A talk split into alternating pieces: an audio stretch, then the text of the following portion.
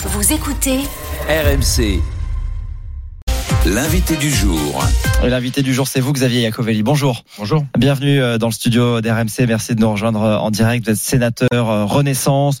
Euh, on va parler de ces débats toujours agités au, au Parlement. Euh, le dernier délai pour un vote sur le texte au Sénat, c'est demain. Et hier, la procédure du vote bloqué a été enclenchée pour accélérer les choses.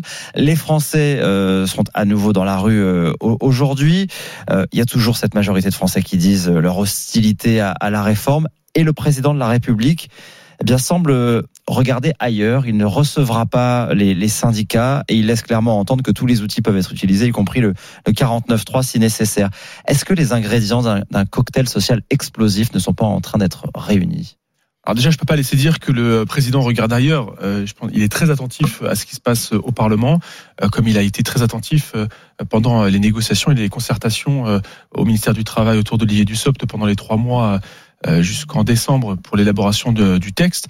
Euh, sauf qu'il respecte nos institutions et effectivement, aujourd'hui, c'est le temps du Parlement, c'est le temps du Sénat et c'est le temps de, pour les parlementaires de, de faire pour ce pourquoi euh, nous avons été élus, c'est-à-dire préparer un texte, l'amender, le modifier et faire en sorte de le voter, puisque un texte pour qu'il soit applicable et appliqué, il faut qu'il soit voté. Mais est-ce euh, qu'à un moment. Donc quand non, il n'y a pas de euh, mépris, comme j'ai pu l'entendre euh, Hmm. de la part du chef de l'État. Il Mais- est très attentif à tout et d'ailleurs, il a répondu hier au syndicat. il peut suivre effectivement euh, ce qui se passe. On, on- on en doute assez peu, mais euh, est-ce qu'à un moment, quand euh, 70% ou plus des Français euh, sont contre cette euh, réforme, quand 82% des Français sont d'âge Lab BFM TV d'hier soir, 82% des Français estiment qu'Emmanuel Macron doit recevoir les syndicats, 79% estiment qu'il doit s'exprimer parce que c'est sa réforme, parce que le pays est majoritairement euh, ho- hostile à cette réforme. Est-ce qu'à un moment, il ne doit pas parler aux Français? Mais que le président parle aux Français? Déjà, hier, il s'est exprimé euh, sur euh, les, les- accords, pas les accords, mais enfin les relations qu'il a avec euh, les, euh, les organisations syndicales. Mais vous seriez les premiers à dénoncer que l'exécutif, que le président de la République, qui je vous rappelle n'a pas le droit de mettre les pieds au Parlement, puisse intervenir dans le débat parlementaire, alors même que nous menons aujourd'hui au Sénat, les débats, euh, sur la réforme des retraites. Donc on voit bien que il y a une séparation des pouvoirs. Le président n'intervient pas dans euh, ce qui se passe euh, au Sénat et c'est tout à fait normal. Il interviendra certainement après, une fois que la commission mixte paritaire de mercredi aura fait son œuvre et que nous aurons un texte législatif qui sera euh, proposé aux, aux deux chambres à- de ratifier. C'est enfin, je veux dire, il faut aussi respecter de temps en temps nos institutions. Le président de la République n'a pas à intervenir dans les débats parlementaires. il n'a pas intervenu dans les débats parlementaires, mais il pourrait parler aux, aux syndicats. Il pourrait leur dire en face je maintiens ma réforme et voilà pourquoi. Mais, mais je crois qu'il l'a fait hier dans un courrier qu'il leur a adressé en réponse au courrier que, qui avait été envoyé par l'intersyndicale. Il a répondu effectivement la nécessité à la fois de pérenniser notre système de retraite par répartition, d'avoir cet équilibre financier qui était important, des avancées qui ont eu lieu euh, grâce aux négociations et grâce aux organisations syndicales sur la question de la pénibilité, sur la question de l'emploi des seniors, sur la question euh, des femmes. Le texte qui avait été initialement prévu, euh, qui était sorti en septembre, n'était- n'est pas le même qui a été présenté au, Parlement. On voit bien qu'il y a eu une évolution grâce aux discussions et aux concertations qu'organisait euh, Olivier Dussopt avec les organisations syndicales. Il y a eu cette réponse donc euh, par écrit euh, d'Emmanuel Macron hier. Écoutez, tiens ce qu'en a pensé Cyril Chabagnier, c'est le leader de la CFTC.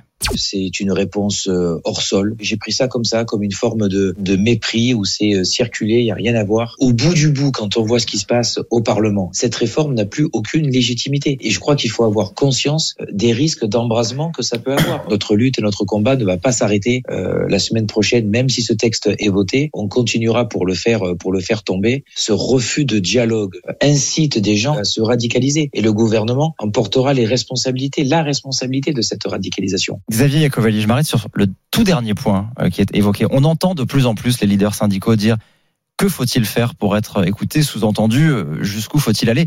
Est-ce qu'il faut craindre justement cette radicalisation que finalement la base puisse même échapper aux leaders des syndicats? Mais je pense sincèrement euh, qu'il faut revenir aussi un peu de, de réalité. Aujourd'hui, les syndicats, les organisations syndicales ont été écoutées. Elles sont écoutées. Elle continue d'être écoutée par l'intermédiaire des parlementaires. Et c'est d'ailleurs pour ça qu'on fait notre travail, nous, ensuite, euh, en tant que représentants de la nation, de voter et de modifier euh, ce texte. C'est ce que nous avons fait depuis Écoutez, vendredi. mais pas entendu sur les 64 ans. Mais- de toute façon, c'est un point de blocage. C'est un point de blocage. Ok, mais enfin, il n'y a pas que les 64 ans. Je vous rappelle que dans la réforme prévue et grâce justement aux négociations, il y a 40% des Français qui n'auront pas besoin d'aller jusqu'à l'âge légal de la retraite, c'est-à-dire 64 ans, parce que justement nous avons mis en place des mesures de pénibilité, de carrière longue, les mesures euh, pour soutenir les carrières hachées, pour les femmes, pour les aidants. Tout ça, ce sont des éléments nouveaux qui nous permettent de- d'aider les Français. 6 milliards de mesures sociales, c'est plus que la réforme Touraine et la réforme Wörth cumulées. Donc, vous voyez, on a une, une réforme qui est nécessaire pour pérenniser notre système de retraite par répartition, parce que sinon, effectivement, c'est la mort de ce système. 13,5 milliards de déficit pour euh, d'ici 2030, avec un cumulé de 150 milliards, c'est pas une pacotille. C'est deux fois le budget de la justice. Alors le texte est en discussion au Sénat dans un contexte, je le disais tout à l'heure, extrêmement euh, euh, tendu. Le gouvernement a déclenché ce qu'on appelle la procédure du, vote bloqué. Donc il n'y aura plus qu'un seul vote final demain, probablement demain. En, tout cas, ça c'est l'article 44.3 de la Constitution. Il y avait déjà eu le 47.1 qui limite le temps de débat puisque c'est un texte budgétaire. Il faudra peut-être le 49.3 à la fin s'il n'y a pas de majorité pour voter. En fait, on a le sentiment que tous les outils finalement sont bons pour essayer de faire passer cette réforme. Est-ce que ce n'est pas le signe que s'il faut utiliser ces outils, c'est bien que c'est compliqué de la faire passer? Alors déjà, je rappelle que c'est des outils constitutionnels que aucun gouvernement de gauche, de droite ou du centre n'a jamais remis en question et a d'ailleurs usé et abusé parfois un certain nombre de fois. Donc ces outils euh, sont euh, constitutionnels, on, ça date de 58 euh, et le 44.3, celui qui est utilisé aujourd'hui euh, euh, au, Sénat, a, utilisé, a été utilisé lors de la dernière réforme des, retraites, c'est la réforme Touraine, euh, en deuxième lecture à l'Assemblée nationale, justement pour faire passer, mais pas pour supprimer le débat. On ne supprime pas, on ne supprime pas le débat. Sinon, moi, je serais déjà en, en week-end.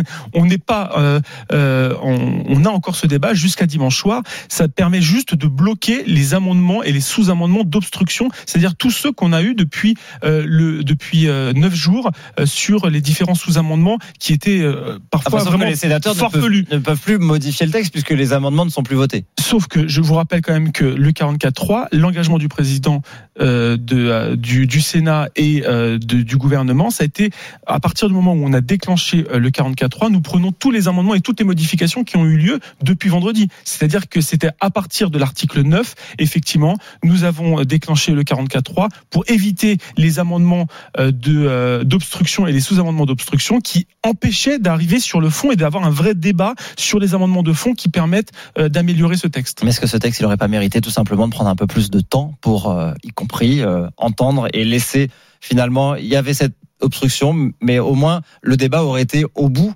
Mais en fait, ceux aujourd'hui qui font de l'obstruction, qui ont tenté l'obstruction, ne voulaient pas aller jusqu'au bout. Et ils l'assument, ils l'assument dans, euh, dans l'hémicycle, ils assument de faire tout pour ralentir et ne pas aller jusqu'au vote. Mais à quoi sert un parlementaire si ce n'est de voter euh, les textes législatifs? Donc, moi, je veux, bien, on aurait pu rajouter deux, trois semaines, on aurait eu deux, trois semaines d'amendements, de sous-amendements et de ralentissement des débats, nous empêchant d'aller jusqu'au bout du texte. Ils l'assumaient. Donc, au bout d'un moment, soit on vote un texte, soit on ne sert à rien. Bon, on sait qu'il y aura très probablement une majorité au Sénat et à l'Assemblée. Vous êtes sénateur, mais est-ce que il y a une majorité, y compris euh, chez Renaissance, on entend euh, des voix un peu discordantes. Est-ce qu'il y a une majorité pour voter ce texte? On, on, au Sénat, effectivement, nous aurons une majorité. Ensuite, on aura en, en commission mixte paritaire, qui, euh, qui est ce, cette chambre qui négocie entre l'Assemblée et le Sénat pour avoir un texte qui puisse satisfaire les deux chambres.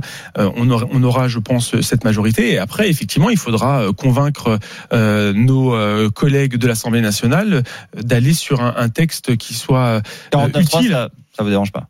Bah, 49.3, c'est un outil législatif. Je préférais qu'on ne passe pas par le 49.3. Après, s'il faut passer par le 49.3 pour euh, pour euh, voter cette réforme, et ben le, le, gouvernement a cette possibilité effectivement. Après, moi, j'appelle aussi euh, les députés LR qui ont depuis des années défendu une réforme et un allongement de la durée de de, de cotisation et de l'âge légal, d'être cohérent avec ce qu'ils défendent depuis des années et donc de voter ce texte. Merci beaucoup. Merci Xavier Covali d'être venu ce matin sur RMC, sénateur Renaissance des Hauts-de-Seine. Merci. Bonne journée à vous.